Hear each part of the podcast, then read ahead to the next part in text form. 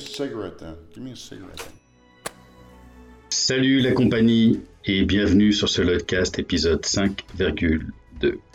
Alors qui dit virgule dit résonance. Comme tu as pu le remarquer, la semaine dernière, il n'y a pas eu de résonance. Ces, petites virgules dans le Lloydcast viendront comme ça, euh, agrémenter de temps à autre euh, l'ensemble, puisque ça sera juste pour réagir par rapport à quelque chose qui s'est dit sur un remarquable précédent, à une question qu'on m'aura posée ou à un sujet d'actualité.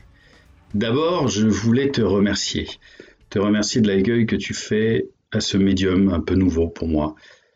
Quand j'ai commencé il y a un peu plus d'un mois, j'avais une idée à peu près précise de ce que je voulais faire et je me disais si j'ai une trentaine d'écoutes, je serais très heureux. Aujourd'hui, chacun des remarquables dépasse la centaine d'écoutes, euh, sauf Nicolas Maury que je viens de poster jeudi dernier, mais j'ai à peu près compté une dizaine, voire une quinzaine d'écoutes par jour sur chacun de ces remarquables. Moins pour les résonances, comme celle-ci, j'imagine, ce qui me rassure parce que je me dis que tu préfères écouter, prendre plus de temps à écouter des gens que tu ne connais peut-être pas ou des gens que tu sais que j'admire que, que m'écouter moi euh, déblatérer tout seul euh, autour d'un seul sujet. Donc merci, merci pour ça. Et surtout, aujourd'hui que ce Lloydcast peut être euh, référencé sur iTunes, n'hésite pas, n'hésite vraiment pas à, mettre un petit commentaire. Pour moi, c'est extrêmement important mettre un, petit 5 étoiles si tu apprécies ce, format pour m'aider à être davantage euh, référencé. Aujourd'hui, je vais donc te parler de mes rituels. Il est 14h05, nous sommes le dimanche 8 avril. Il fait assez beau et le marathon de Paris est pas loin de passer ou a dû passer ou doit passer en bas de chez moi. Je voulais te parler de mes rituels puisque c'est une question que je pose à chacun, à chacun de mes invités quels sont les rituels, soit dans l'écriture, soit effectivement aussi, je l'ai demandé à, Théo dans l'épisode 4, euh, qui est euh, préparateur euh, sportif, donc qui fait des choses très physiques, quels sont ces rituels? Et c'est toujours assez amusant parce que même les personnes qui me disent ne pas vraiment avoir de rituel, finalement en ont un. Et je me suis mis à m'interroger sur les miens. Lors de la dernière résonance, j'ai parlé de comment j'écrivais mais comment j'écrivais de manière un peu ésotérique, tu vois, comment je me voyais à l'orée d'un bois avec euh, toutes ces cordes et ces ficelles que je devais tirer, etc. etc. Aujourd'hui, de manière moins poétique, je vais te dire comment j'écris. Tout simplement, je vais te parler de l'environnement. Alors peut-être que l'environnement, c'est pas totalement un rituel, mais quelque part, il est aussi un rituel. La base de tout, c'est que j'écris sur ordinateur. Ça fait un certain nombre d'années que je n'écris plus sur papier je regrette de temps à autre, mais en fait c'est aussi un vrai gain de temps. Et en fait, depuis maintenant 20 ans, 21 ans, j'écris sur Word 97. Alors, je sais, depuis, il y a eu d'autres euh, packs Office qui sont sortis, mais j'écris toujours sur Word 97 et je suis sur PC. Euh, c'est peut-être parce que j'ai appris à écrire là-dessus et j'arrive pas à m'en détacher. C'est physique, c'est dès que je vois autre chose que ce Word 97, ça me bloque euh, totalement. Alors c'est très étrange, parfois ça me demande de faire des tabulations euh, un peu étranges parce que lorsque tu écris un scénario, il faut avoir une mise en page particulière que tu peux faire avec des logiciels comme Final Draft, etc. Mais moi je suis en permanence à me faire chier sur euh, Word 97 à faire une tabulation euh, extrêmement compliquée et fastidieuse. Mais je sais pas, je peux pas t'expliquer. je suis habitué à ça et je n'arrive pas, je suis totalement bloqué lorsque je me mets sur autre chose. Et, Dieu sait que j'ai essayé véritablement à chaque fois mais pour moi, c'est totalement impossible. Alors j'ai ce Word 97 et euh, malgré les, les, différentes versions de Windows, j'arrive à chaque fois à trouver un crack qui me permet de pouvoir utiliser toujours mon Word 97. Là par exemple, j'enregistre sur un, magnifique ordinateur, euh, un HP Spectre, euh, dernière génération de tout ce que tu veux, et j'ai mis quand même ce Word 97 là-dessus. Voilà. Et je mets toujours un fond bleu et j'écris en blanc dessus. Moi, le noir, euh, écrire du noir sur du blanc, c'est quelque chose qui me fatigue les yeux. Et étrangement, ce fond bleu de, de, Word 97 me fait du bien. Et j'arrive à écrire là-dessus comme ça. Et j'écris toujours avec la même police d'écriture.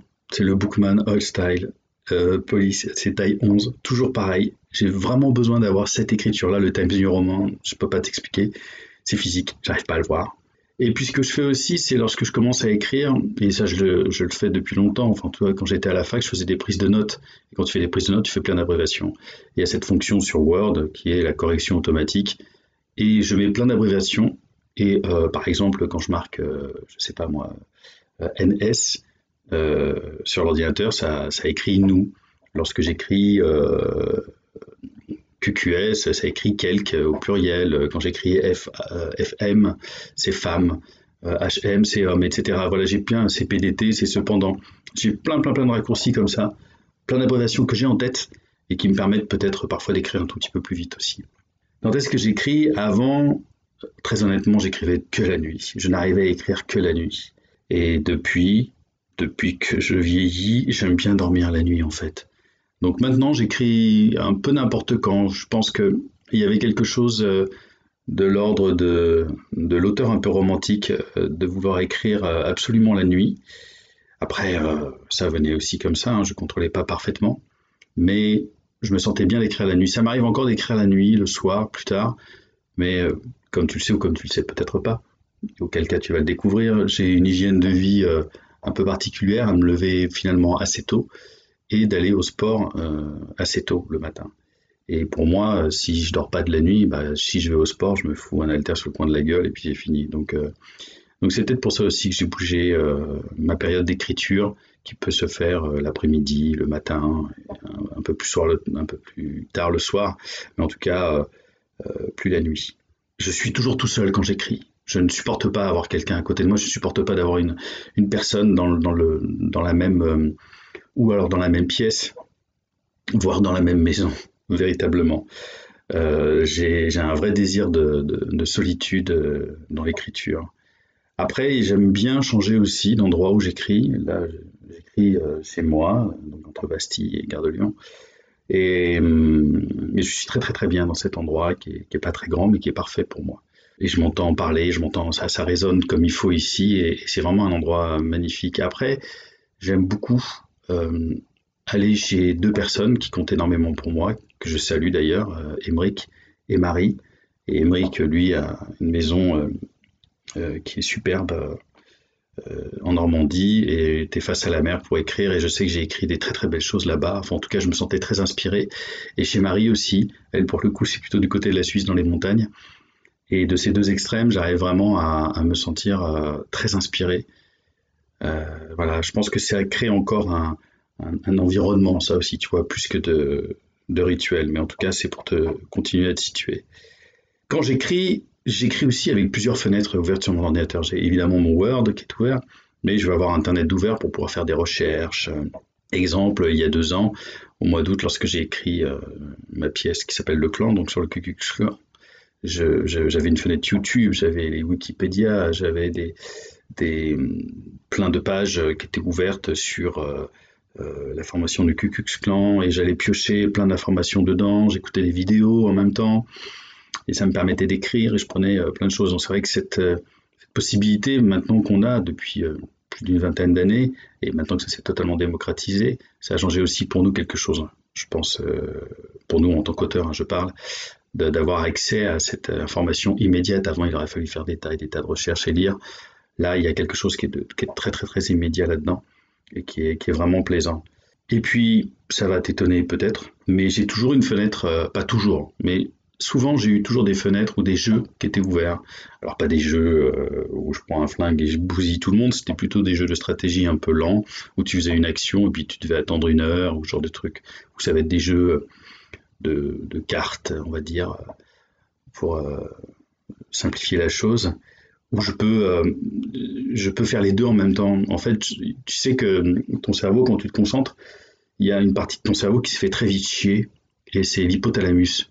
Et euh, l'hypothalamus, c'est le truc qui te dit vas-y, regarde ton Facebook, vas-y, regarde machin, vas-y, fais un jeu, sors, on va bouffer des glaces et des trucs dans le genre. L'hypothalamus, c'est un petit peu l'enfant, euh, l'enfant pas très sage, tu vois, en toi.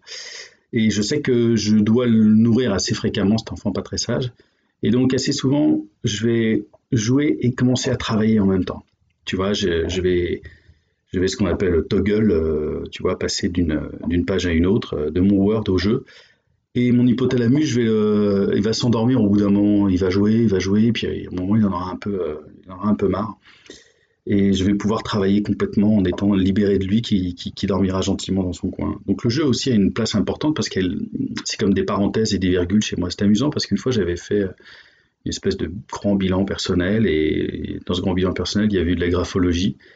Et la personne qui s'était occupée de moi m'avait remarqué dans ma dans, que dans mon écriture, il y avait beaucoup d'espace. Euh, et que tous ces espaces étaient des espaces de jeu en fait. Et ça m'avait assez marqué par rapport à la manière dont, dont je travaillais. il y a aussi une autre chose que je fais, c'est que je crée des playlists de musique. J'écris toujours 90% du temps, vrai, véritablement, voire 100% du temps en, musique. Je crée des playlists. Alors j'ai découvert il y a quelques années, évidemment, la musique en streaming, moi surtout via euh, Spotify. Et plutôt que de mettre mon CD euh, dans mon lecteur et d'écouter la musique machin, c'est vrai que là d'un coup j'ai pu créer euh, en ligne plein de playlists rock, pop, plus sombre, mélancolique, plus gay, plus machin. Et je sais que je peux venir chercher plein de choses dans ces musiques-là qui me mettent dans une ambiance qui correspond à la pièce. Par exemple, encore une fois, pour le clan, euh, la pièce se passe en 84. Je me suis torché tout ce qui pouvait se jouer euh, aux États-Unis entre 80 et 84. Euh, au moment où j'écris la pièce pour être dans cette ambiance. Aussi, avant d'écrire, j'ai besoin d'un titre. Je pense que 90% des pièces que j'ai écrites avaient un titre avant même que je l'écrive. J'ai besoin d'un titre qui m'évoque quelque chose et qui m'emmène quelque part très très très très rapidement. Sinon, je suis totalement bloqué. C'est très étrange. C'est assez rare tout de même que j'écrive une pièce sans avoir le titre.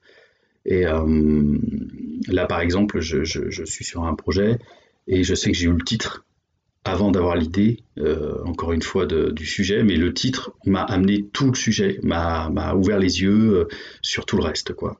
Et c'est vrai que j'ai besoin de ce titre, comme cette pièce s'appelait. Donc il y a des nuits qui ne m'arrêteraient pas de voir le jour, et pour moi, bon bah voilà, c'est évident, je savais de quoi ça allait parler.